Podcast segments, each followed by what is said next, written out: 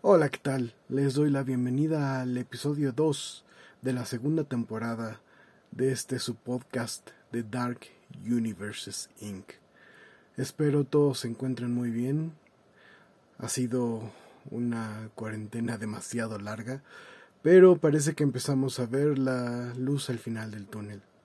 Por favor, aquellos de ustedes que se han cuidado, continúen haciéndolo. Ya es el último estirón, ya estamos a punto de salir. Les deseo la mejor de la suerte a todos y pues les hago una entrega más.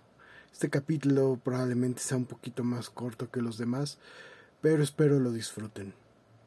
Con ustedes, Demencia. Las voces comenzaron cuando tenía 15 años, justo después de una fiesta tonta de niños jugando a ser adultos con cosas que no entendíamos. Ah, al principio eran solo susurros, ecos distantes. Creí al principio que era por jugar demasiados videojuegos, por desvelarme tanto, por el estrés. Qué curioso. En ese entonces creí que sabía lo que era el estrés. Conforme pasaron algunos meses, incluso creo un par de años, aquellas murmuraciones dejaron de ser ruidos al azar y poco a poco se convirtieron en palabras y esas palabras en breve fueron oraciones y las oraciones finalmente dieron a luz a declaraciones, interrogatorios, y sobre todo insultos. Para cuando les mencioné esto a mis padres, yo ya había dejado de comer, había dejado de dormir, yo ya estaba mal. Y todo por aquel chirriante sonido, esas voces, esos dientes que castañaban en mis oídos y me gritaban que yo no valía nada. Finalmente el médico se hizo presente armado de palabrerías, drogas y mucha apatía. Pronto se habló de esquizofrenia. Mi madre lloraba. Mi padre me veía como un bicho raro. Sentía cómo se iban alejando de mí, pero para ser sinceros, podía sentir cómo mi propia mente se alejaba de la razón. Las medicinas hicieron un excelente trabajo aletargando mi mente. Pero aún escuchaba las voces. Aunque parecían estar a la distancia, siempre creí que era cuestión solamente de encontrar la dosis, la combinación, el balance perfecto para que esas voces desaparecieran. Pero aquello nunca pasó. Y aunque estaban a la distancia, yo sabía que estaban gritando con todas sus fuerzas. Todos creíamos que las medicinas serían la solución, pero creer a veces no es suficiente. En casa, bueno, las cosas comenzaron a volverse extrañas, si es que la palabra aún significa algo para personas como yo. Mi madre comenzó a perder cosas. Mi padre decía que había ruidos extraños en casa. Incluso encontré a mi madre un día cuchicheando. Decían ver sombras. Decían que algo no estaba bien en casa.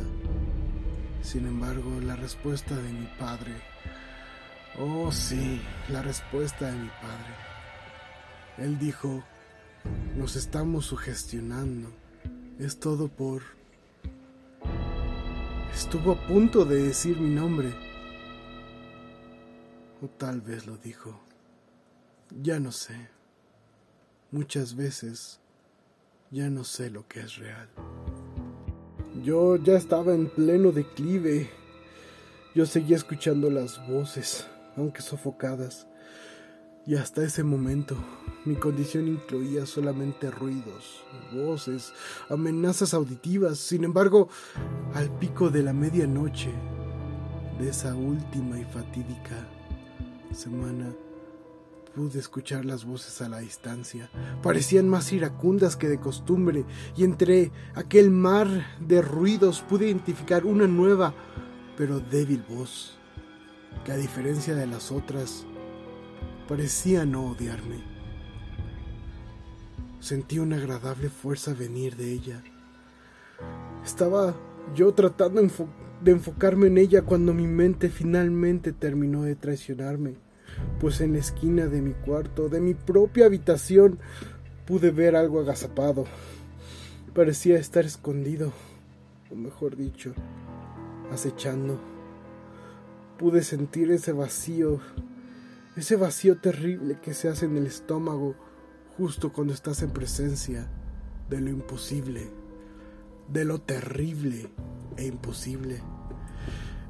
Quise gritar, pero no quería causar más penas a mis padres, así que me levanté como pude. Tomé un bat que tenía junto a la cama de tiempos más inocentes, más felices. Caminé hacia la sombra. Esta, con ojos invisibles, me devolvió la mirada. Pude sentir que estaba sorprendida, pero aún así no se retiraba. Levanté el bat y lo blandí con todas mis fuerzas. Estoy seguro, estoy seguro que golpeé algo, pues la sangre negra y espesa se derramó sobre mí. El bat se rompió y aquello desapareció. Fui al baño a lavarme aquella espesa sangre. Estaba desesperado y entonces lo vi Vi aquello, cuatro sombras con la que había en mi cuarto.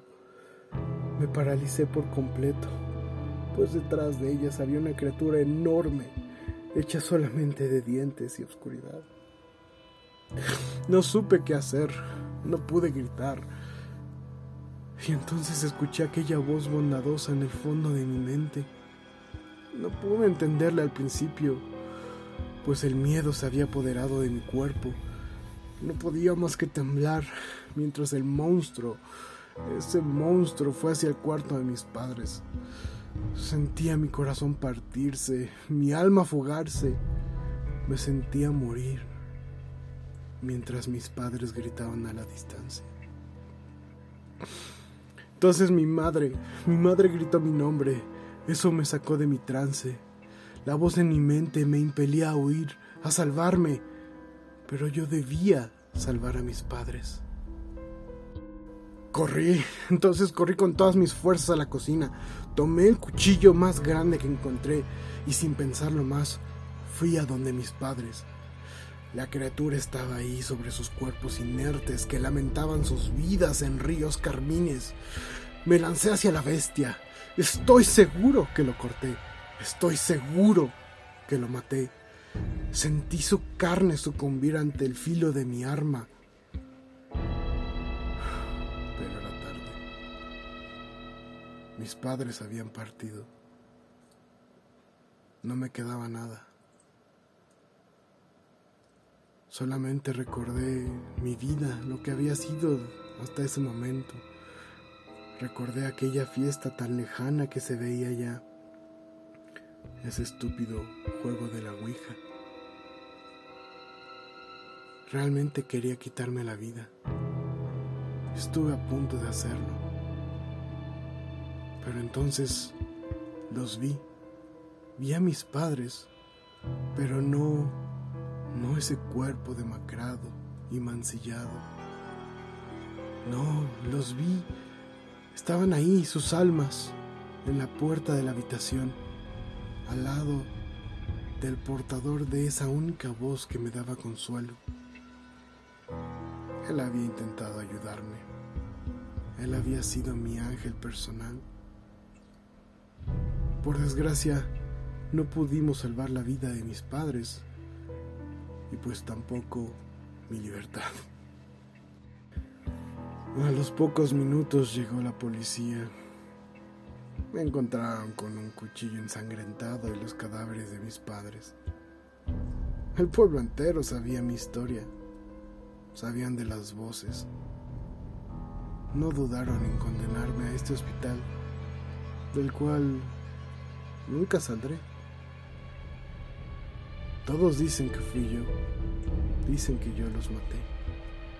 Incluso en este infierno de soledad y encierro, a veces pienso que eso es cierto. Y probablemente lo creería todos los días, de no ser, porque durante mi juicio encontraron el trozo faltante de mi bat y la justicia, la justicia me dijo nunca pudieron identificar la sustancia negra que había. Pues muy bien, esa es la, la, historia del día de hoy. Espero que haya sido de su agrado. Espero los haya distraído unos momentos de, de la locura que es el mundo en estos momentos. Como siempre, agradezco a Purple Planet por la música concedida a este podcast. Les agradezco a todos su, su atención, sus correos. Eh, nuevamente les dejo el contacto, es darkuniversesinc.gmail.com y se despide de ustedes una vez más, Gashel. Nos escuchamos próximamente. Hasta luego.